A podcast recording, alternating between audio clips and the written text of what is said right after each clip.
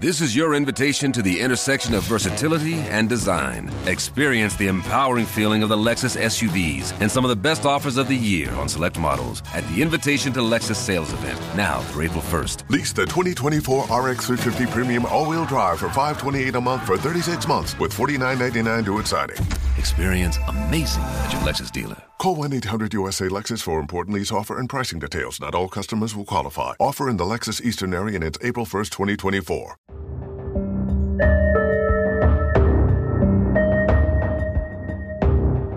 Im November 2004, tief in der abgelegenen Wildnis Alaskas, sieht ein Jäger Rauchschwaden im Wald aufsteigen. Es gibt hier keine Häuser und kaum ein Mensch verirrt sich um die kalte Jahreszeit in diese einsame Gegend. Entweder ist etwas Illegales im Gange oder es ist ein Unfall passiert. Als er dort nach dem Rechten sieht, stößt er auf ein Fahrzeug, das fast bis zur Unkenntlichkeit verbrannt ist. Ein Blick in den ausgebrannten Wagen bestätigt seine schlimmste Befürchtung. Im Inneren des Autos liegt ein verkohlter menschlicher Schädel und Knochen. Zur gleichen Zeit wird im nicht weit entfernten Örtchen Craig eine Mutter vermisst. Sie und ihr Minivan sind seit fast zwei Tagen spurlos verschwunden. Schnell geben die forensischen Untersuchungen traurige Gewissheit, dass die menschlichen Überreste zu der Vermissten gehören. Wer den Tod der Frau verschuldet hat, was der Blog eines Teenagers damit zu tun hat und wie schnell dahergesagten Worten furchtbare Taten folgen können, das erfahrt ihr in der heutigen Folge von Mordlausch, eurem spannenden True Crime Podcast von TLC.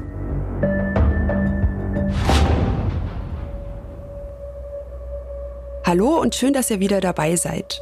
Ich bin Lilly Mertens und ich schreibe als Redakteurin und Autorin fürs Fernsehen. Und ich bin Golna Panahi und ebenfalls TV-Autorin. Golna und ich besprechen in jeder Folge ein echtes Verbrechen. Mordfälle, die uns als besonders spektakulär oder abgründig im Gedächtnis geblieben sind. Wir reden über unsere Recherchen, diskutieren die Hintergründe und versuchen alle wichtigen Informationen für euch zusammenzutragen. Ja, und das Ergebnis und auch wie wir persönlich zu der Geschichte stehen, das erfahrt ihr jede Woche in einer neuen Folge Mordlosch.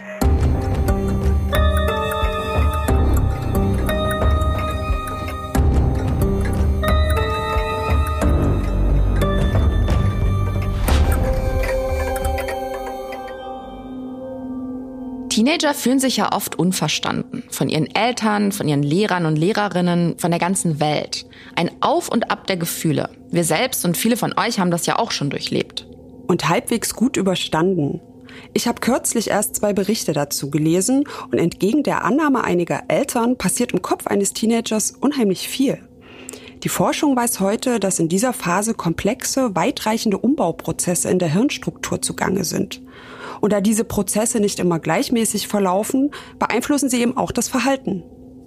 Wer sich intensiver mit dem Thema befassen mag, wir packen euch die Links zu den beiden Artikeln mal in die Show Notes. Es ist eine spannende, aber auch zuweilen nervenaufreibende Zeit. Nicht nur für junge Heranwachsende, auch für deren Eltern. Es wird rebelliert und sich abgegrenzt und natürlich gibt es auch Wortgefechte oder Streitereien, die mehr oder weniger lange anhalten. Aber meist geht das auch schnell wieder vorüber und man versöhnt sich wieder. Nicht so in unserem heutigen Fall. Hier geraten die Konflikte eines Teenagers mit seinen Eltern völlig außer Kontrolle und nehmen ein so grausames Ende, dass man eigentlich keine Worte dafür findet und sich nur fragt, wie konnte es so weit kommen? Aber ganz von vorn. Lilly, wo spielt denn unsere heutige Geschichte? Es ist 2004 und wir sind im Bundesstaat Alaska, im Süden, um genau zu sein. Dort gibt es direkt an der Pazifikküste viele mehr oder weniger große Inseln. Viele davon bewaldet, bergig und teilweise sogar unbewohnt. Und dort, auf einer zerklüfteten Insel namens Prince of Wales Island, liegt das kleine Städtchen Craig. Ja, ihr habt richtig gehört, Craig wie der Vorname Craig. Der Ort ist nach Craig Miller benannt. Der hatte im frühen 20. Jahrhundert auf der Insel einen Fischereibetrieb eröffnet. Und auch heute noch dreht sich hier alles um Lachsfang, Fischverarbeitung und Forstwirtschaft. Craig ist die größte Siedlung auf der Insel, was aber nicht viel zu bedeuten hat. Es wohnen gerade mal 1036 Menschen dort. So der Stand 2020. 2004 waren es noch ein paar mehr. Die nächsten großen Städte liegen mehrere hundert Kilometer entfernt. Vancouver in Kanada zum Beispiel, wenn man nach Süden fährt, oder Alaskas Hauptstadt Juneau im Norden. Es ist also schon ein wenig abgelegen. Man erreicht Craig entweder nur mit dem Flugzeug oder mit der Fähre. Dafür hat das Leben dort andere Qualitäten. Es gibt Nationalparks, viel unberührte Natur und einen fantastischen Blick aufs Meer und die kleinen vorgelagerten Inseln. Alles sehr bezaubernd und idyllisch. Und eigentlich führen die Leute hier auch ein sehr ruhiges und beschauliches Leben. Von der Kneipenprügelei oder einem betrunkenen Verkehrsteilnehmer mal abgesehen, hat die Polizei hier wenig Arbeit. Und wie es in kleinen Orten so ist, kennt man sich in Craig und achtet aufeinander. Und ein wichtiges Mitglied dieser Gemeinde ist Laurie Waterman. 2004 wohnt sie hier mit ihrem Mann Carl, der von allen nur Doc genannt wird, und ihrer Tochter Rochelle. Laurie Waterman ist bekannt und beliebt in Craig, weil sie sich ehrenamtlich in vielen Projekten engagiert. Sie ist 48 Jahre alt, hat dunkle, etwa kinnlange Haare, trägt einen Pony und hat ein sehr sympathisches Lächeln. Die Leute aus ihrem Umfeld beschreiben sie als einen freundlichen, offenen und hilfsbereiten Menschen. Wer Hilfe braucht, wendet sich an Lori. Sie geht regelmäßig in die Kirche und wird von allen in der Gemeinde gemocht. Außerdem arbeitet sie als Hilfslehrerin in der Sonderpädagogik und betreut Kinder aus schwierigen Verhältnissen. Ich hatte es schon gesagt, verheiratet ist Lori mit Doc Waterman, einem schlanken, unauffälligen Herrn mit leicht ergrauten Haaren. Er ist ein ganzes Stück älter als sie, aber trotz des Altersunterschieds hat es damals einfach gefunkt und sie haben geheiratet. Was eine gute Entscheidung war, denn es ist eine glückliche Ehe. Die zwei führen eine sehr harmonische Beziehung. Doc ist als Immobilienmakler tätig und wie seine Frau engagiert er sich ebenfalls ehrenamtlich in der Gemeinde. Die beiden haben zwei Kinder. Sohn Jeffrey wohnt nicht mehr zu Hause, sondern besucht ein College im Bundesstaat Washington. Ihre Tochter Rochelle lebt aber noch bei ihnen in Craig. Die ist 2004 15 Jahre alt und auch auf der Insel geboren. Rochelle ist ein schlankes, sportliches Mädchen mit braunen, glatten, halblangen Haaren und blauen Augen. Sie ist sehr klug und in ihrer Schule gut integriert. Sie singt im Chor, nimmt an Schulwettbewerben teil und hat zum Beispiel auch Volleyball gespielt. Naja, und man kann es sich vorstellen, für einen Teenager ist ein Nest wie Craig minimal spannend. Und so freut sich Rochelle über jede Gelegenheit, wie ein Sportturnier oder ein Schulwettbewerb, um ihren verschlafenen Heimatort mal zu verlassen. Ist ja auch ein bisschen nachvollziehbar. Rochelle ist ziemlich behütet aufgewachsen, doch mittlerweile schlägt ihr das Leben hier am Ende der Welt aufs Gemüt. Sie fühlt sich zunehmend isoliert und sehnt sich nach den Vorzügen der Großstadt. Wie jeder Teenie will sie halt etwas erleben und da gibt es in Craig nun mal nicht sonderlich viel. Kein Kino, kein Shoppingcenter, nur ein paar Bed and Breakfast Hotels und eine Pizzeria. Reicht doch. Ja, du hast gut reden, du bist ja auch Ü30. naja, dass Teenager sich über ihr Leben beschweren und ständig genervt sind, ist ja jetzt nichts Ungewöhnliches. Ich kann mich selbst noch gut an diese Zeit erinnern, auch wenn es schon ein Vierteljahrhundert her ist. Und um ein bisschen Dampf abzulassen, beginnt Rochelle einen Blog zu schreiben. Heute kennt das ja jeder. Es gibt zahlreiche Blogs zu allen erdenklichen Themen. Lifestyle, Gesundheit, Do-it-yourself. Oft nett aufgezogen mit Bildern. 2004 sieht es noch etwas anders aus. Rochelles Blog gleicht wirklich einem einfachen virtuellen Tagebuch ganz ohne Schnickschnack. Dort lässt sie sich aus über ihr gefühlt stinklangweiliges Zuhause. Der Blog heißt, Achtung, My Crappy Life, also mein beschissenes Leben. Und darin bezeichnet sie ihren Heimatort Craig als Hölle in Alaska. Und was sie genau damit meint, verrät einer ihrer Blog-Einträge und den hören wir uns jetzt mal an. Als Kind habe ich auf der Straße gespielt. Ich habe mich umgesehen und dachte, das ist die Welt. Eines Tages würde mir in dieser Straße ein Haus gehören und die Nachbarn wären dieselben. Und ich wäre dann auch eine Mutter, wie all die anderen. Vermutlich hätte ihr ein Schüleraustausch in Europa oder in einer Großstadt gut getan. Ja, um einfach mal rauszukommen und neue Eindrücke zu sammeln. Vielleicht wäre sie zurückgekommen und hätte dann gemerkt, hey, eigentlich ist es an der Küste im Grün auch ganz nett. Naja, wie auch immer. Dieser Blog jedenfalls wird quasi sowas wie ein Seelenspiegel des Mädchens. Sie schreibt darin über ihren Alltag, was sie ärgert oder freut. Und wenn man die Einträge so liest, wird schon deutlich, dass wir es mit einer typischen 15-Jährigen zu tun haben, die ziemlich unausgeglichen ist. Entweder ist alles spitzenmäßig oder eben ganz mies. Spitzenmäßig findet Rochelle auf jeden Fall, dass sie am 12. November 2004 nach Anchorage zu einem Volleyballturnier fliegen darf. Über Anchorage gab es auch schon eine Mordlauschfolge. Stimmt, du meinst den Fall Michelle Hughes, die femme fatale von Alaska. In Anchorage hat nämlich eine junge, hübsche Tänzerin vielen Männern den Kopf verdreht. Es geht um Eifersucht und Kontrolle, ein Drama mit tödlichem Ausgang. Wer den mysteriösen Fall um Michelle Hughes und ihre drei Lover noch nicht kennt, kann dort gerne mal reinhören. Das ist Mordlausch Folge 26. Aber zurück zu den Watermans in Craig. Also Rochelle verlässt am 12. November 2004 ihren Heimatort für ein Auswärtsspiel in Anchorage. Und das ist nicht gleich um die Ecke. Die Anreise dorthin dauert mindestens sechseinhalb Stunden. Aber sie freut sich darauf, denn sie kommt endlich mal raus und sie will in Anchorage unbedingt in einer Mall shoppen gehen, was Teens halt so gern machen. Doc Waterman, Rochelles Vater, ist an diesem Tag in Juneau auf einer Tagung und er übernachtet dort, weil die Anreise ziemlich anstrengend ist und so ist es einfach weniger stressig. Das heißt, Laurie Waterman ist am Freitag, den 12. November, allein zu Hause. Und wie jedes Wochenende hat sie sich einige Dinge vorgenommen, die sie erledigen möchte. Sie ist ja generell ein sehr aktiver Typ und wenn die Familie ausgeschwärmt ist, bietet sich das einfach an. Doc und Rochelle Waterman kehren dann beide am Sonntag darauf zurück nach Craig. Er von seiner Tagung und Rochelle von ihrem Volleyballturnier. Sie kommen ins Haus, sind etwas geschafft von der Rückreise und machen sich erstmal ans Auspacken. Aber Doc fällt natürlich sofort auf, dass seine Frau gar nicht im Haus ist. Und auch ihr Auto, ein violetter Minivan, steht nicht in der Einfahrt. Er denkt sich im ersten Moment nichts dabei und vermutet, sie sei unterwegs und erledigt Wege. Aber wenig später fallen ihm ein paar seltsame Dinge auf. Im Schlafzimmer ist zum Beispiel das Bett völlig zerwühlt, was eher untypisch ist, da seine Frau nach dem Aufstehen immer gleich die Betten gemacht hat. Dann findet er in der Küche eine offene und dazu leere Weinflasche. Wäre jetzt in meiner Küche nichts Ungewöhnliches, ich koche gern mit Wein, aber seine Frau Laurie trinkt eigentlich gar keinen Alkohol. Da fragt er sich natürlich, hat sie jetzt doch mal was getrunken und wenn nicht sie, dann vielleicht wer anders? Er ruft dann seine Frau mehrmals auf dem Handy an, sie geht aber nicht dran. Dann telefoniert er Freunde und Bekannte ab, aber auch die wissen nicht, wo Laurie ist. Und das in einem Ort, in dem eigentlich immer jemand etwas weiß. Es ist also schon alles sehr merkwürdig und Doc Waterman ist auch mittlerweile ziemlich unruhig. Er schnappt sich kurzerhand Rochelle und sie fahren herum, um die Gegend nach Laurie und ihrem Wagen abzusuchen.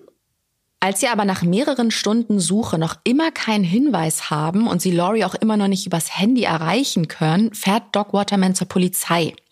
Er meldet dort seine Frau und ihr Fahrzeug als vermisst. Und damit ist nun viel mehr Manpower im Spiel. Eine groß angelegte Suche nach Laurie und ihrem Minivan beginnt. Die Einsatzkräfte suchen die umliegenden Wälder und auch den Ort selbst ab. Sie fragen außerdem in den Krankenhäusern, ob eine Unfallpatientin reingekommen ist, doch Fehlanzeige. Von Laurie Waterman fehlt weiterhin jede Spur. Die Polizei sieht sich dann auch noch mal im Haus der Watermans um, aber sie kann keine Einbruchsspuren am Haus feststellen und auch Geld oder andere wertvolle Sachen sind nicht entwendet worden. Dog Waterman ist natürlich extrem beunruhigt er weiß nicht, wo seine Frau gerade ist, ob es ihr gut geht oder ob ihr womöglich etwas zugestoßen ist. Er beschließt sich, den folgenden Tag freizunehmen. Er will nämlich jederzeit erreichbar sein, falls es neue Informationen zum Verbleib seiner Frau geben sollte. Rochelle geht aber wie gewohnt am Montagmorgen zur Schule. Naja, und in einem kleinen Ort wie Craig verbreiten sich Neuigkeiten natürlich wie ein Lauffeuer. Fast jeder in der Schule weiß, dass ihre Mutter vermisst wird. Daher sind auch viele Mitschüler überrascht, sie überhaupt zu sehen. Und Rochelle wirkt auch irgendwie nicht ganz auf der Höhe. Sie verhält sich seltsam. Als würde sie ein Wechselbad der Gefühle durchmachen. Erst weint sie, dann wird sie laut und wütend und kurze Zeit später gibt sie sich übertrieben albern. In der Situation vielleicht nicht so verwunderlich, bei ihr haben sich sicherlich die Gedanken überschlagen. Und man malt sich ja dann auch aus, was alles Schlimmes passiert sein könnte. Sie hat auch eine Vermutung und die erzählt sie einigen Lehrern. Sie befürchtet, ihre Mutter sei nach ein paar Gläsern Wein ins Auto gestiegen und dann von der Straße abgekommen. Sie könnte also womöglich verletzt in irgendeinem Graben liegen. Was Doc Waterman und seine Tochter nicht wissen, noch am Sonntag wird in einem Waldstück eine wichtige Entdeckung gemacht. Ein Jäger ist dort unterwegs und statt Hirsch und Bär kommt ihm da etwas anderes vor die Linse. Er erkennt in etwas Entfernung aufsteigenden Rauch. Das macht ihn stutzig und er will natürlich wissen, was da los ist. Er geht auf diese Rauchquelle zu und sieht ein brennendes Fahrzeug. Und das sieht aus, als wäre es gegen einen Baumstamm geprallt. Er lugt in den Wagen und was er da entdeckt, ist nichts für schwache Nerven. Natürlich meldet er den Fund, woraufhin sofort ein State Trooper andrückt, um sich das genauer anzusehen. State Troopers sind, wie der Name schon sagt, Polizisten, deren Aufgabenbereich sich über einen bestimmten US-Bundesstaat erstreckt, in unserem Fall Alaska. Dazu gehört die Verkehrsüberwachung, Wahrung der öffentlichen Sicherheit sowie die Unterstützung der örtlichen Polizeieinheiten. Außerdem die staatsweite Verfolgung von Straftaten und auch, ganz wichtig, die Kontrolle von Jagd- und Naturschutzvorschriften. Dieser State Trooper rückt also an. Es ist Mitte November und einer dieser ungemütlichen Herbsttage, an denen es ganz fürchterlich regnet. Dennoch parkt der State Trooper ein ganzes Stück entfernt und geht den Rest des Weges zu Fuß. Wahrscheinlich, um einen möglichen Tatort nicht zu verunreinigen. Die Fundstelle kann der Mann auch nicht verfehlen, er braucht nur seiner Nase zu folgen und dann steht er auch schon vor einem komplett ausgebrannten Minivan. Bereits von außen sieht er, dass das Feuer nicht viel übrig gelassen hat. Doch als er einen Blick in den ausgebrannten Innenraum wirft, entdeckt er etwas, das nach menschlichen Überresten aussieht. Knochen und einen Schädel, und zwar auf dem Rücksitz. Er fordert sofort Verstärkung an und auch die Leute von der Spurensicherung treffen ein. Bis auf die gefundenen Knochen und den Schädel gibt es zunächst keine brauchbaren Hinweise. Das Feuer ist so extrem heiß gewesen, dass im Prinzip alles verbrannt oder geschmolzen ist. Selbst das Nummernschild ist bis zur Unkenntlichkeit verformt und unlesbar. Der Polizei gelingt es dann aber, den Besitzer zu ermitteln. Auch wenn von dem Wagen so gut wie nichts übrig ist, so ist noch die Fahrgestellnummer lesbar und das Auto kann jemandem zugeordnet werden. Es ist auf Laurie Waterman zugelassen. Es ist ihr Minivan, der hier ausgebrannt ist. Polizisten fahren nun zum Haus der Watermans. Loris Mann hat sich ja extra freigenommen, um jederzeit erreichbar zu sein. Er will auf keinen Fall verpassen, falls seine Frau sich doch noch meldet oder es irgendwelche Neuigkeiten gibt. Auch in Rochelles Schule wird angerufen, woraufhin sie nach Hause geschickt wird. Die Polizisten erklären den beiden, dass sie den Wagen der Vermissten gefunden haben, ausgebrannt und mit den sterblichen Überresten eines Menschen darin. Sie äußern auch die Vermutung, dass es sich bei den Knochenfunden im Wagen um Laurie Waterman handeln könnte. Aber eine sichere Aussage können sie noch nicht treffen. Sie müssen erst die Untersuchungsergebnisse abwarten. Wenig später kommt dann der Befund aus dem Labor und ihr könnt es euch bestimmt denken, die Knochen und der Schädel im Van sind von Laurie Waterman. Ehemann und Tochter sind natürlich völlig geschockt und am Boden zerstört. Aber es gibt jetzt auch unzählige Fragen. Was ist hier vorgefallen? Ist es ein Unfall gewesen oder hat jemand Laurie doch etwas Böses gewollt? Wobei das kaum vorstellbar erscheint. In einem beschaulichen Örtchen wie Craig passieren solche Dinge eigentlich nicht. Wobei das so auch nicht ganz stimmt. 1982 hat Craig schon mal wegen eines schrecklichen Verbrechens für Schlagzeilen gesorgt. Damals ist eine junge Familie mit ihren Kindern auf einem teuren Luxuskutter verbrannt und auch die ganze Besatzung der Investor ist dabei umgekommen. Aber die acht Toten sind nicht etwa durch die Flammen gestorben, sie hatten Schusswunden. Sie waren bereits tot, bevor die Investor Feuer fing. Und bis heute wurde niemand dafür verurteilt. Aber du hast schon recht, solche schlimmen Horrorgeschichten passieren jetzt auch nicht alle Tage in Craig. Ja, ein spannender Fall. Vielleicht sollten wir den auch mal bei Mordlausch besprechen. Jetzt geht's aber erstmal mit unserer Geschichte weiter. Denn genau wie die Vermisstenanzeige macht natürlich auch der Tod von Laurie Waterman ganz schnell die Runde. Die Einwohner sind ziemlich betroffen und zeigen sehr große Anteilnahme. Alle haben sie gemocht. Sie ist bei ihren Mitmenschen beliebt gewesen und hatte auch keine Feinde, von denen die Familie jetzt wüsste. Also selbst wenn es kein Unfall war, gibt es nicht mal wirklich Verdächtige, die man jetzt vernehmen könnte. Es muss also schleunigst geklärt werden, was in Loris Leben sonst noch so los war. Ob sie ihrer Familie vielleicht etwas verheimlicht hat, es mit jemandem Ärger gegeben oder sie vielleicht sogar eine Art Doppelleben geführt hat. Als die Polizisten bei den Watermans klingeln, um vom Fund im Wald zu berichten, erzählt Loris Ehemann ihnen noch etwas. Nach dem ersten Schock erinnert sich Doc, dass ihm nach seiner Rückkehr eine ganze Reihe sonderbarer Details aufgefallen ist. Nur Kleinigkeiten, aber irgendwie kann er sie nicht erklären. Da wäre zum einen die leere Weinflasche in der Küche auf dem Tresen, dann das zerwühlte Bett im Schlafzimmer, hatten wir vorhin schon erwähnt. Außerdem entdeckt man bei näherer Betrachtung, dass da auch kleine Blutflecken auf der Bettwäsche sind. Und noch etwas Seltsames wird im Schlafzimmer gefunden ein Stück Latex, also die Fingerspitze von so einem Einweg-Gummihandschuh. Das zeigt Doc Waterman natürlich auch der Polizei und die sieht sich nun im Haus nochmal genauer um. Dabei entdecken die Beamten dann auch noch ein paar Seilfasern im Bad in der ersten Etage. Doc ist die ganze Zeit mit dabei und bei all den Hinweisen, Blutflecken, Alkohol, Einweghandschuhe, da fragt er sich natürlich nun zu Recht, ob in Craig nicht ein Verrückter unterwegs ist. Naja, und spätestens jetzt muss die Polizei davon ausgehen, dass sie es hier mit einem Verbrechen zu tun hat. Irgendwas muss im Hause der Watermans vorgefallen sein, als Doc und seine Tochter verreist waren. Und wie in jeder Mordermittlung sehen sich die Polizisten zunächst einmal das engste soziale Umfeld der Toten an. Zuerst wird Loris Mann eingehend befragt. Die Ehe hat ja nach außen hin einen intakten Eindruck gemacht. Und Doc bestätigt, dass es keine Streitereien daheim gab oder unterschwellige Spannungen. Aber erzählen kann man ja viel. Das Wichtigste für die Ermittler ist, hat der Mann ein handfestes Alibi. Und ja, das hat er.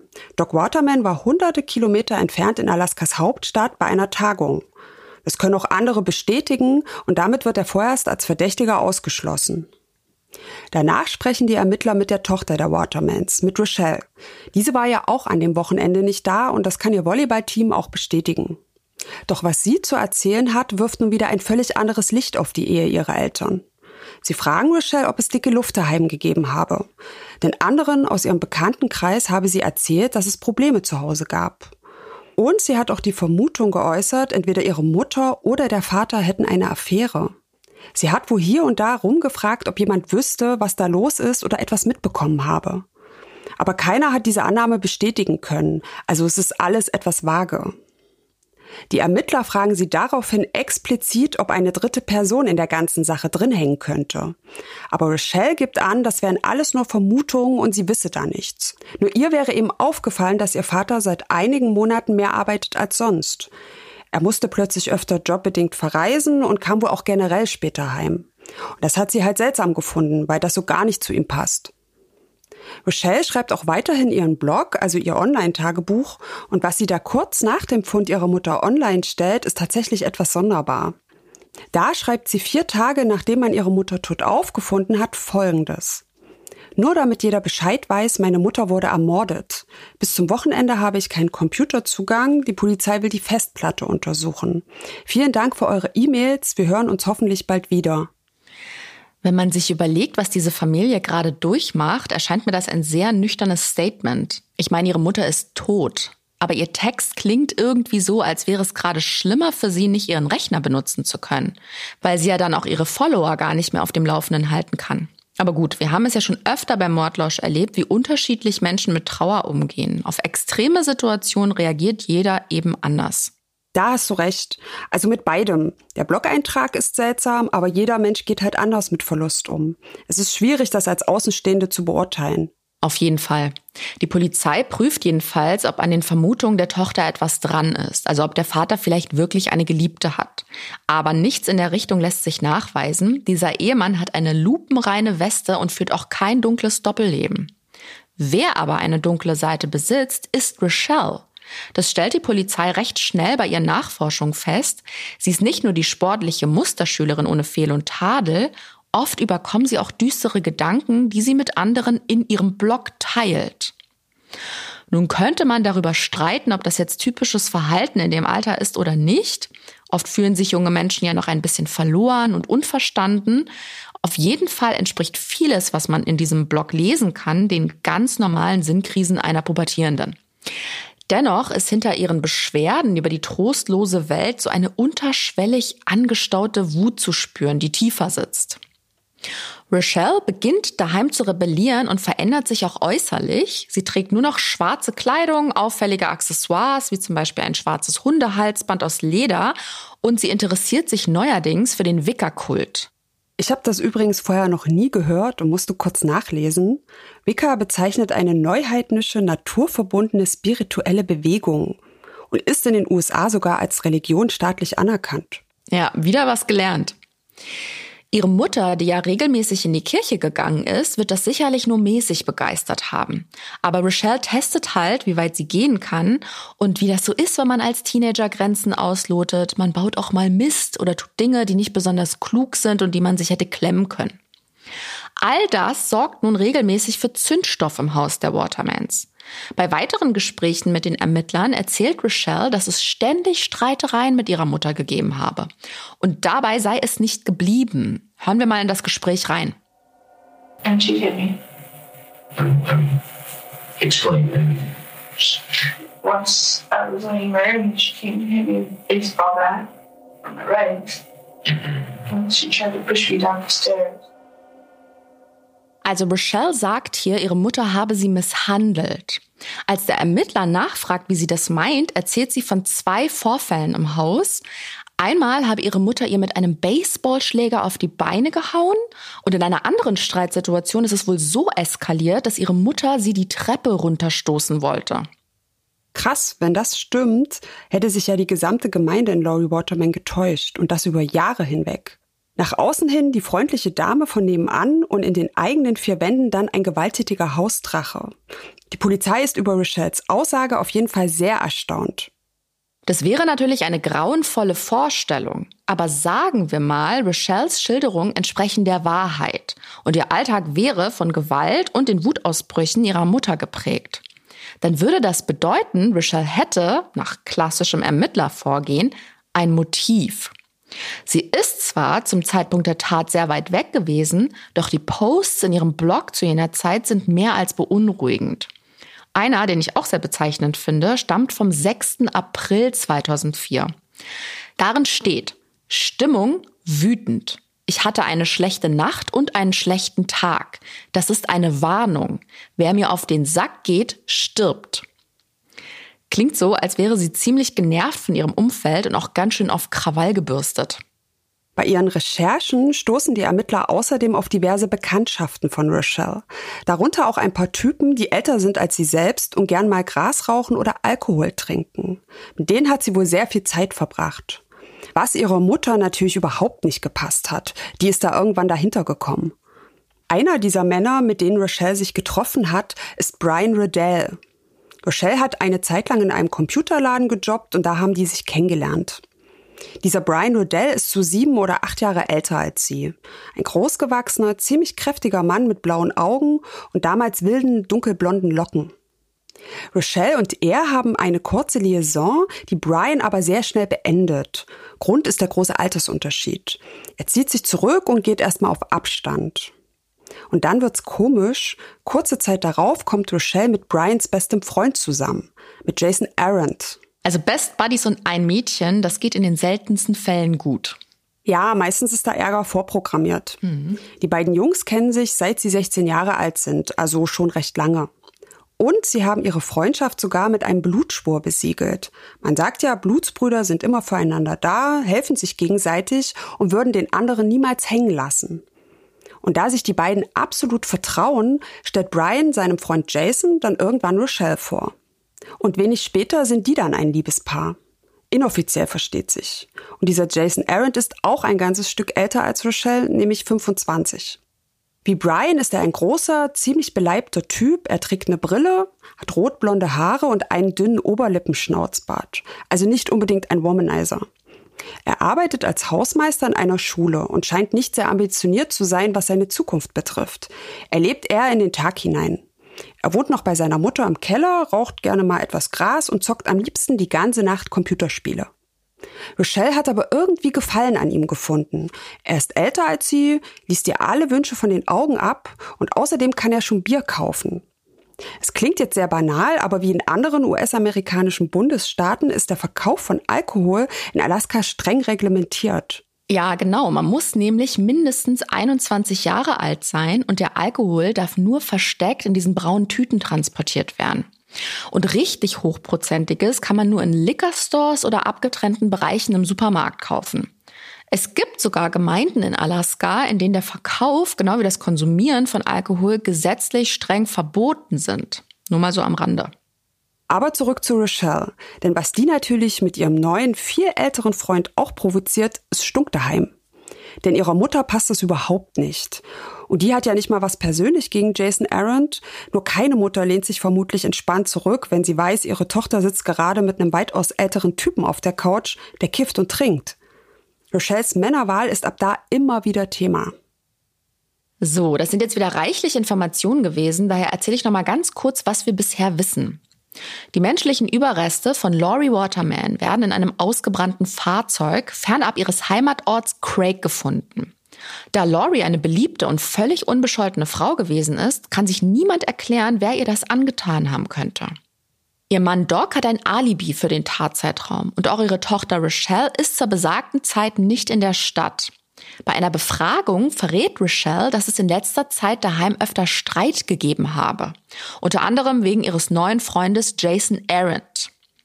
Der Polizei erzählt Rochelle, dass ihre Mutter öfter im Streit handgreiflich geworden wäre und sie sogar mal die Treppe runterstoßen wollte.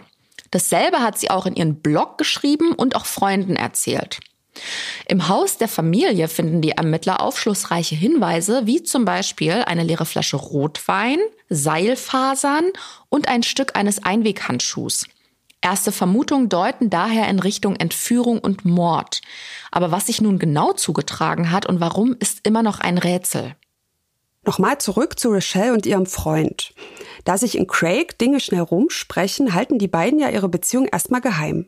Brian Riddell weiß zwar davon, aber als Jasons Blutsbruder hält er natürlich dicht. Ihr Geheimnis fliegt aber schlagartig auf, als Rochelle vom Tod ihrer Mutter erfährt. Ihr erinnert euch, sie ist ja in die Schule gegangen, statt bei ihrem Vater daheim zu bleiben. Und zwar ist es Jason Arendt selbst, der mit einem fast filmreifen Auftritt verrät, wie die beiden zueinander stehen. Rochelle wird ins Zimmer des Direktors gerufen, weil man sie auf die schockierende Nachricht vorbereiten will. Und da platzt er plötzlich ins Zimmer und sagt, er würde Rochelle umgehend nach Hause bringen und sich um sie kümmern. Sehr irritierend, aber auch sehr vielsagend. Sein offensichtlich fürsorgliches Verhalten lässt die Ermittler vermuten, Rochelle Waterman verheimlicht etwas, das sie bisher nicht preisgegeben hat. Sie konfrontieren sie damit und wollen wissen, was da mit den beiden Jungs gelaufen ist oder immer noch läuft. Was die Beamten ihr dabei aber nicht sagen, sie haben bereits Nachforschungen angestellt und kennen die Hintergründe. Also sie wissen, dass die Jungs beste Freunde sind und Rochelle erst mit Brian etwas hatte und heute mit Jason liiert ist. Sie fragen sie dann auch recht unverblümt, ob sie mit beiden Männern geschlafen hat. Das bestreitet sie zunächst. Sex und wilde Küsse habe es nie gegeben, nur mal einen freundschaftlichen Schmatzer auf die Wange. Tja, aber Brian Riddell und auch Jason Arendt haben etwas ganz anderes erzählt.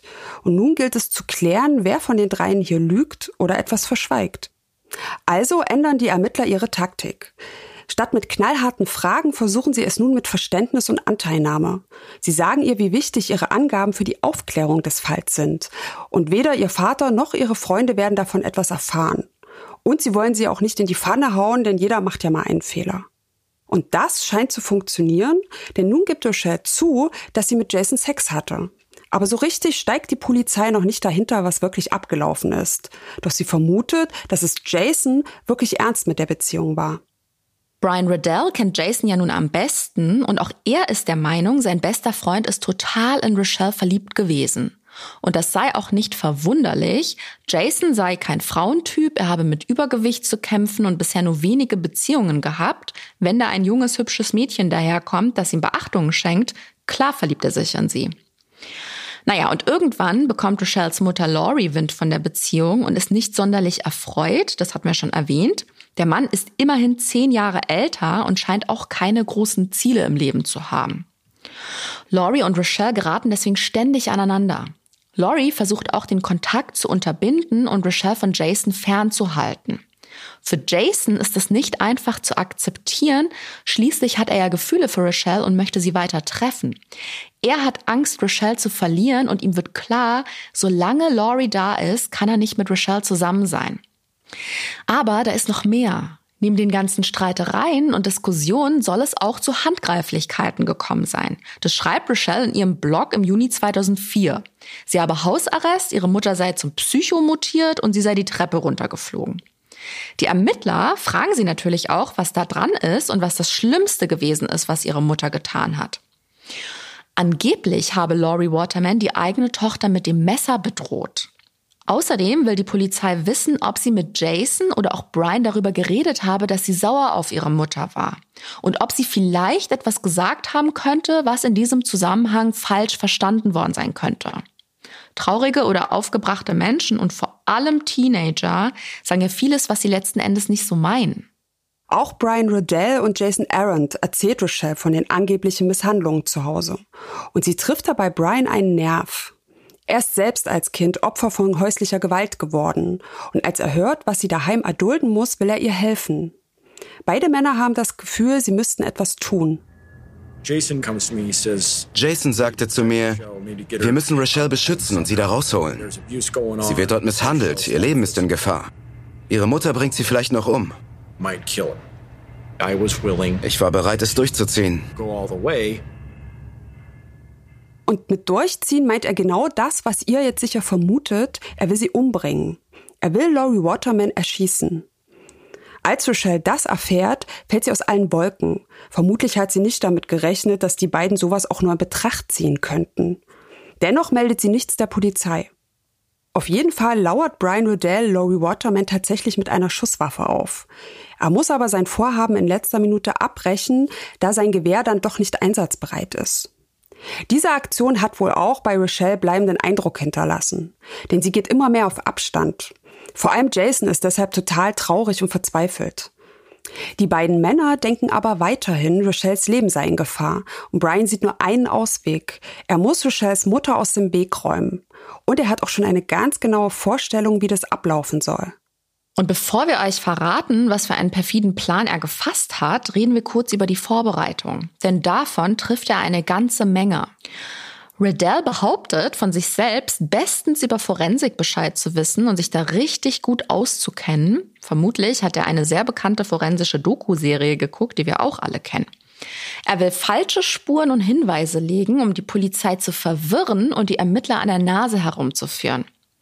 Er duscht sich vorher und schrubbt seine Haut ab, damit er keine Hautzellen verliert, und er rasiert sich komplett. So will er vermeiden, DNA-Spuren zu hinterlassen. Er hat Schuhe in verschiedenen Größen an und Tüten mit Staub und Erde von verschiedenen Orten dabei, um den zukünftigen Tatort zu verunreinigen. Außerdem trägt er mehrere Schichten Kleidung, die er danach gründlich waschen will. So viel zu den vorbereitenden Maßnahmen. Am 12. November 2004 fährt er zum Haus der Watermans und verschafft sich Zugang über die Katzenklappe. Also er ist natürlich nicht durch die Klappe gekrabbelt, sondern die Klappe muss so groß gewesen sein, dass er durch sie hindurchgreifen konnte und den Türknauf von innen erreicht hat. Dann geht er nach oben, versteckt sich im Flur und sieht, dass Laurie Waterman im Schlafzimmer ist. Er schleicht rüber und öffnet die Tür. Nach kurzem Zögern stürmt er ins Zimmer und sagt ihr, sie solle tun, was er sagt, dann passiere ihr auch nichts. Und dann gibt er ihr zu verstehen, dass sie jetzt die Treppen nach unten gehen. Ihr fragt euch sicherlich, woher wir den Ablauf so genau wissen. Brian Riddell hat in einem Interview sein Vorgehen detailliert geschildert. Genau. Unten in der Küche lässt er sein Opfer Wein trinken, damit Laurie, die ja nichts verträgt, betrunken wird. Er lässt die Weinflasche dann auf dem Küchentresen stehen, wo Doc Waterman sie ja dann später finden wird. Laurie trinkt ja sonst keinen Alkohol. Dementsprechend ist die Wirkung. Sie ist extrem benommen und in diesem Zustand verlässt er mit ihr das Haus und schubst sie auf die Rückbank ihres Minivans. Er fährt mit der armen Frau auf die andere Seite der Insel. Er kennt dort einen abgelegenen Ort im Wald, den man nur sehr schlecht mit dem Auto erreicht. Dort will er einen Unfall vortäuschen. Es soll also so aussehen, als wäre Laurie Waterman unter Alkoholeinfluss von der Straße abgekommen. Während der Fahrt hört Brian Riddell etwas im Fußraum hinter sich. Es ist Laurie Waterman, die etwas sagen will. Er zieht ihr den Knebel runter und dann sagt sie, darf ich etwas fragen? Und diese Frage stellt sie immer wieder, bis sie ihr Ziel erreicht haben. Und man kann sich denken, was Laurie Waterman fragen möchte, selbst ihr Entführer Brian Riddell weiß es. Es ist hart, sich vorzustellen, was sie gedacht haben muss. Wenn ich in so eine Situation käme, würde ich mich dasselbe fragen. Warum passiert das? Warum sollte jemand sowas tun? Warum bin ich mitten im Nirgendwo und werde umgebracht? Der abgelegene Ort ist gleichzeitig ein Treffpunkt. Jason Arendt wartet bereits hier auf die beiden. Und der beantwortet auch die Frage, die Laurie Waterman sich die ganze Zeit stellt. Sie wird sterben, damit sie Rochelle nie wieder wehtun kann. Es ist stockdunkel und kein Mensch weit und breit unterwegs. Niemand kriegt mit, was hier gleich passiert. Die zwei jungen Männer holen ihr Opfer aus dem Auto und lassen es hinknien. Und eigentlich will Brian Riddell Laurie Waterman das Genick brechen. Aber dann wird ihm bewusst, dass es dann ja nicht mehr wie ein Unfall aussieht. Also ändert er seinen Plan. Er überlegt sich, man könnte sagen, spontan einen anderen Weg, wie sie ihr Vorhaben umsetzen können. Und was ihm da einfällt, ist nicht weniger rabiat und verstörend. Riddell legt seine Hand auf Loris Gesicht, auf Mund und Nase und erstickt sie. Krass, das muss man sich mal überlegen. Der Typ ist da voll entschlossen und eiskalt. Ja, und er erzählt das später auch genauso vor Gericht und in Interviews. Und da wirkt er auf mich völlig emotionslos. Nach der Tat will er sofort alle Spuren beseitigen. Die beiden Täter legen die tote, gefesselte Frau ins Auto, übergießen alles mit Benzin und stecken den Minivan in Brand. Der Wagen fängt sofort an, lichterloh zu brennen und damit auch der Leichnam von Laurie Waterman. Wie er sich in jener Nacht gefühlt hat, kann uns Brian Riddell selbst erzählen. Es war erledigt. Ich hatte jemanden beschützt. Ich war erleichtert, weil es vorbei war. Also Aber mir war auch ein bisschen schlecht, weil ich die Frau getötet hatte. Ein bisschen schlecht. Wow. Er hat wirklich gedacht, indem er diese völlig unbescholtene Frau tötet, würde er jemandem helfen, der von häuslicher Gewalt betroffen ist. Mal abgesehen davon, dass es andere Wege gibt als Mord, ist noch immer nicht geklärt, wie Rochelle nun in der Sache drin hängt. Sie hat ja gesagt, dass ihre Mutter sie schlagen würde und daheim ständig die Luft brennt. Aber stimmt das überhaupt? Brian Riddell und Jason Arendt haben ihr auf jeden Fall geglaubt. Die Ermittler haben ja mit beiden schon gesprochen und halten sie für höchst verdächtig. Und wir wissen ja bereits, dass sie da auf der richtigen Spur sind. Aber noch können sie ihnen nichts nachweisen. Aber wie sieht's mit Rochelle aus? Die war ja auf einem Volleyballturnier in Anchorage, was Zeugen bestätigen können. Und sie sagt aus, sie wisse nicht, ob die zwei zu so etwas imstande wären. Bei der ersten Befragung hat sie Jason Aaron sogar noch ein Alibi geliefert. Sie habe zum Tatzeitpunkt so gegen ein oder zwei Uhr nachts mit ihm telefoniert, weil sie nicht schlafen konnte. Aber Rochelle weiß nicht, was die Polizei weiß. Die ist in diesem Fall nämlich ziemlich clever vorgegangen und hat ja vor diesem Gespräch mit den Verdächtigen Riddell und Arendt gesprochen. Und die haben die Tat natürlich noch nicht zugegeben, aber es gibt so ein paar Ungereimtheiten. Sie haben erzählt, Sie wären zu zweit irgendwo unterwegs gewesen, wo es mau mit dem Mobilfunknetz aussieht. Dort hatten Ihre Handys nur sehr schlechten Empfang. Das heißt, die Polizei weiß, dass Rochelle lügt. Sie kann zum Tatzeitpunkt nicht mit Jason telefoniert haben. So sieht's aus. Die Ermittler bitten sie dann auch, sich verkabeln zu lassen. Denn auch wenn die zwei Jungs die Top-Verdächtigen in diesem Fall sind, fehlt es an Beweisen, sie zu überführen. Aber Rochelle zeigt sich vom Vorschlag der Polizei nicht besonders angetan und bittet um Bedenkzeit. Die beiden Ermittler im Raum bleiben ganz ruhig und bauen keinen Druck auf. Sie sagen, das wäre absolut in Ordnung, sie solle sich Zeit nehmen. Aber auch bedenken, je länger sie für die Entscheidung braucht, desto größer ist das Risiko, dass Beweise verschwinden. Oder auch Personen. Man muss ja immer davon ausgehen, die Täter könnten auch Mitwisser aus dem Weg räumen wollen. Wäre nicht das erste Mal. Schon gruselig, einem jungen Menschen so etwas zu sagen. Andererseits aber auch sehr geschickt. Oder? Die beiden Ermittler, die die Befragung durchführen, sind ziemlich auf Zack und wissen genau, was sie da machen.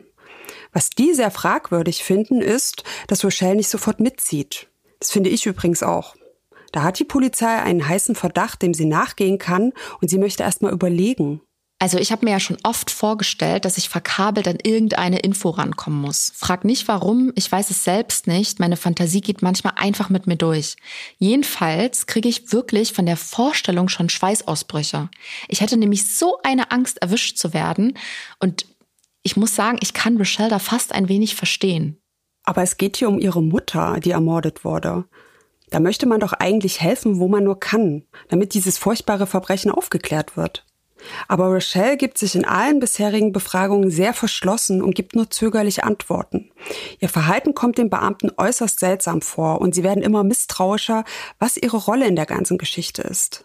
Allem Anschein nach hat sie kein großes Interesse, dass der Mord an ihrer Mutter aufgeklärt wird. Oder zumindest will sie bei der Aufklärung des Falls nicht aktiv mitmachen. Aber während sie die Ermittler mit fadenscheinigen Geschichten hinhält, hat ihr Freund Jason Arendt bereits geplaudert. Das weiß natürlich weder sie noch Jasons Komplize Brian Riddell. Die Beamten haben ihn mit ihren Hinweisen konfrontiert und erklärt, dass die Luft dünn wird für ihn. Sie versuchen ihn als Maulwurf zu gewinnen und das klappt auch. Er lässt sich verwanzen. Jason Aaron fährt dann zu Brian Riddell und versucht ihn auszuhorchen. Doch wie das bei besten Freunden so ist, man kennt den anderen sehr gut und Brian fällt auf, dass sein Kumpel irgendwie anders mit ihm redet als sonst. Doch er kann sich nicht vorstellen, dass er ihn in die Pfanne hauen und verraten würde. Schließlich sind sie ja Blutsbrüder. Die beiden fahren also mit dem Auto herum und unterhalten sich. Und irgendwann reden sie über das, was in jener Nacht geschehen ist. Und da erzählt Brian Riddell wohl mehr als gut für ihn gewesen wäre. Er erklärt seinem besten Freund, dass er weiter in den Süden ziehen will und zum Abschied seiner Mutter sagen wird, dass die Cops ihn für den Mörder von Laurie Waterman halten. Ja, und die Polizei hört das alles mit. Daraufhin wird Brian Riddell erneut vernommen. Dieses Mal pokern die Ermittler und sagen ihm, Richelle Waterman und sein bester Freund Jason Arendt würden ihn als den Mörder von Laurie Waterman beschuldigen. Und da nimmt er tatsächlich so viel Schuld wie möglich auf sich, quasi um seinen besten Freund zu entlasten. Er behauptet nämlich, den Mord allein begangen zu haben. Sein Kumpel wäre erst hinterher dazugekommen. Doch es läuft nicht so, wie Riddell sich das vorgestellt hat. Denn Jason Aaron fällt es nicht so leicht, mit der Last der Lüge zu leben.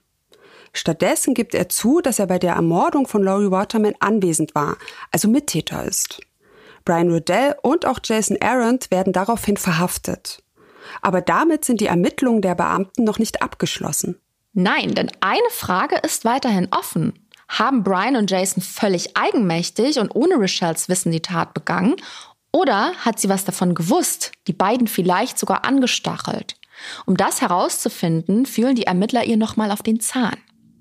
Who told your friends Monday before the body had been identified that your mom probably died in a drunk driving accident. That's what I assumed. That's because that was what the plan. No, it's what I assumed. That, they told you the plan was going to be. I assumed.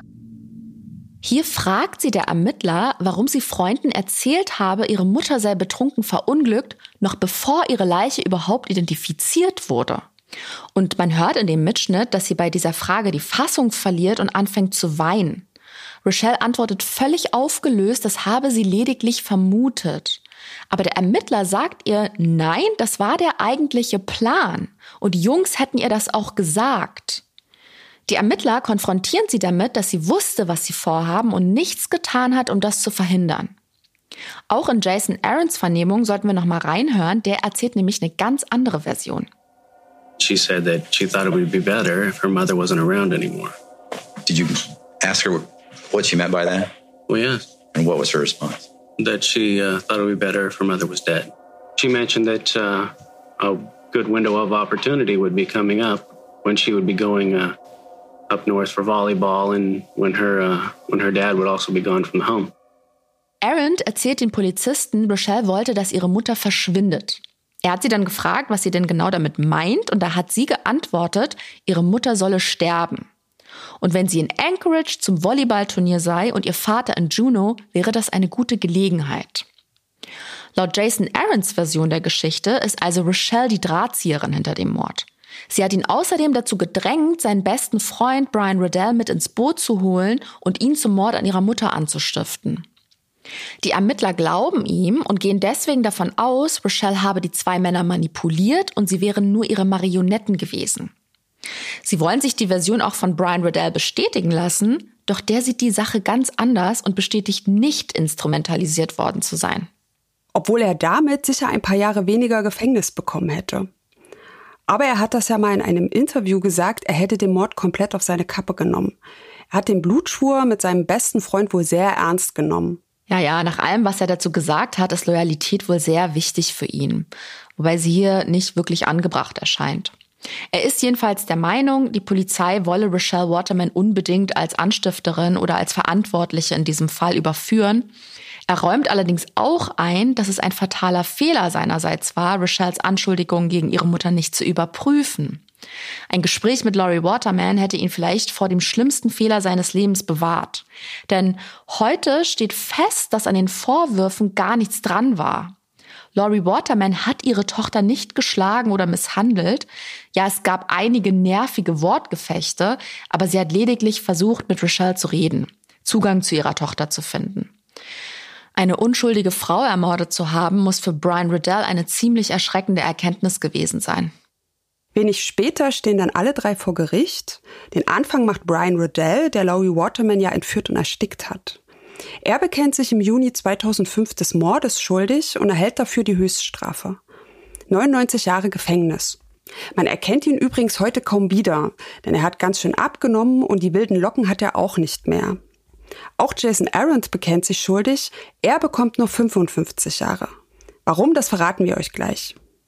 Die beiden Männer haben jetzt also sehr viel Zeit, um über ihre Tat nachzudenken und sitzen ihre Strafen in unterschiedlichen Gefängnissen ab. Auch Rochelle Waterman wird verurteilt, allerdings um einiges später als die beiden Männer. Der erste Prozess im Jahr 2006 scheitert nämlich. Rochelle Watermans Rechtsbeistand beanstandet nachträglich fehlerhaftes Vorgehen seitens der Ermittler.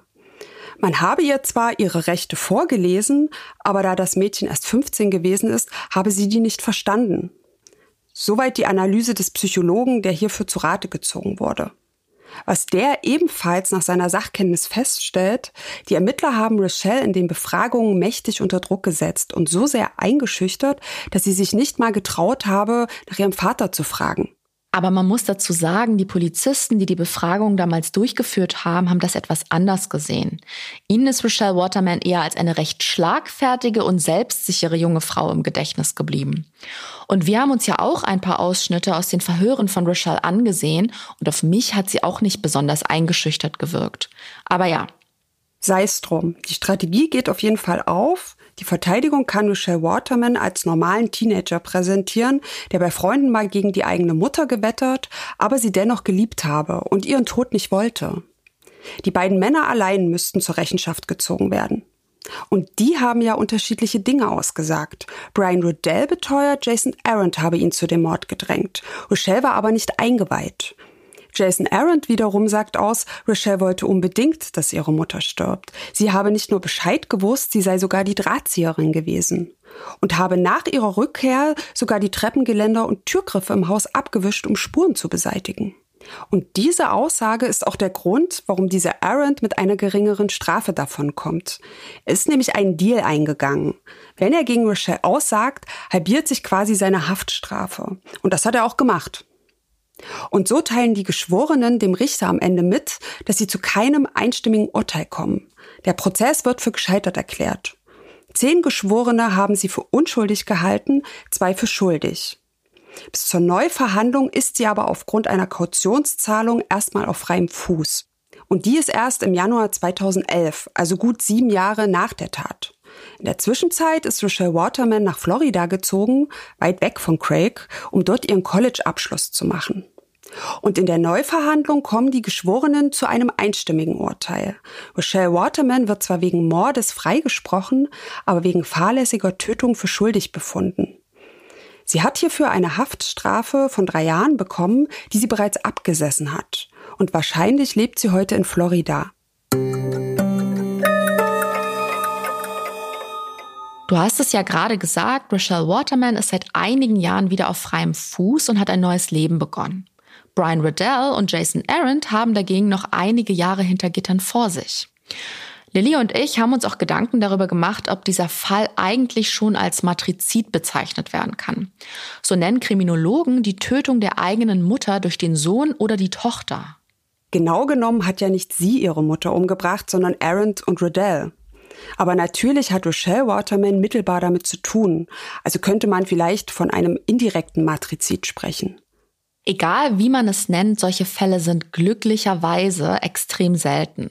Und dass ein Mädchen unter 18 Jahren diese Tat verübt, ist die absolute Ausnahme. Genau.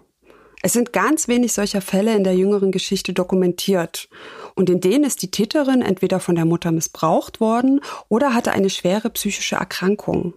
Aber auch wenn Rochelle es ihren Freunden erzählt hat, sie wurde nicht von ihrer Mutter misshandelt und hatte auch nicht mit einer psychischen Erkrankung zu kämpfen. Was wir noch gar nicht erwähnt haben, während der Ermittlungen damals hat die Polizei ja das Haus der Watermans durchsucht. Und dabei haben sie auch einen sehr bewegenden Brief gefunden. Er ist von Laurie Waterman an ihre Tochter Rochelle. Ja, und darin schreibt sie, dass die Spannung zwischen ihnen sie traurig machen und sie ihre Tochter nicht für einen schlechten Menschen hält. Sie mache sich nur Sorgen, wie jede Mutter, die ihre Tochter liebt. Und sie sagt ihr, auch wenn sie sich gerade voneinander entfernt haben, kann sie immer zu ihr kommen und mit ihr über alles reden. Oh Mann, ein Versöhnungsbrief. Ja. Rochelle hat auch am Ende ihres zweiten Prozesses einen sehr demütigen Eindruck gemacht. Noch vor der Urteilsverkündung hat sie da gesagt, egal wie das Urteil ausfällt, viel schlimmer wird für sie die Trauer und das Leid sein, mit dem sie jetzt leben muss. Wenn sie ihren Abschluss macht, heiratet oder Kinder bekommt, wird ihre Mutter nicht da sein. Und das ist ein sehr bitteres Gefühl. Ihren Blog hat sie nach der Entlassung übrigens wiederbelebt, allerdings unter einem anderen Namen. Er heißt nicht mehr My Crappy Life. Sie schreibt da ihre Meinung zu aktuellen Themen wie Omikron oder zum allgemeinen Weltgeschehen. Ich habe da mal reingeschaut und selbst heute im Jahr 2022 liest man unter aktuellen Beiträgen böse Kommentare, in denen sie beschimpft und beleidigt wird. Es fällt den Menschen schwer, den Fall zu vergessen, auch nach fast 20 Jahren. Tja, und das war es auch schon wieder für diese Woche. Stimmt. Zum Schluss noch etwas in eigener Sache und worüber wir uns mega freuen. Mordlausch ist dieses Jahr beim Deutschen Podcastpreis dabei. Hier findet ihr uns in der Kategorie Lifestyle und ihr könnt für uns beim Publikumspreis voten. Wir werden natürlich total aus dem Häuschen, wenn ihr uns unterstützt und fleißig für uns abstimmt. Bis zum 8.5.2022 habt ihr dafür Zeit. Den Link zum deutschen Podcastpreis findet ihr in unseren Show Notes. Und an dieser Stelle würden wir auch gerne mal die Gelegenheit nutzen und uns bei euch bedanken. Vielen Dank fürs treue Lauschen. Ohne euch wären unsere wöchentlichen Plauderstunden hier gar nicht möglich. Wir freuen uns natürlich wie immer, wenn ihr uns liked, folgt, abonniert oder euren Herzensmenschen von uns erzählt. Und falls ihr von True Crime nicht genug bekommt und unsere anderen Fälle noch nicht kennt, dann hört doch gerne mal dort rein. Alle weiteren Infos zu Mordlausch findet ihr wie immer auf tsc.de slash podcast. Golnar, verrat den Mordlauschis mal noch, über welches Verbrechen wir in der nächsten Woche reden.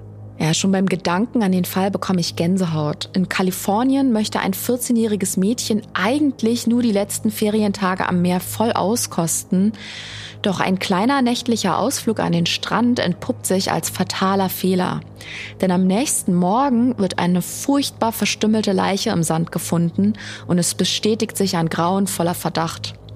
Welche Rolle ein fragwürdiger Zeuge darin spielt und wie die Forensik Jahrzehnte später Bewegung in diesen rätselhaften Fall bringt, das erfahrt ihr in einer neuen Folge von Mordlausch, eurem spannenden True Crime Podcast von TLC.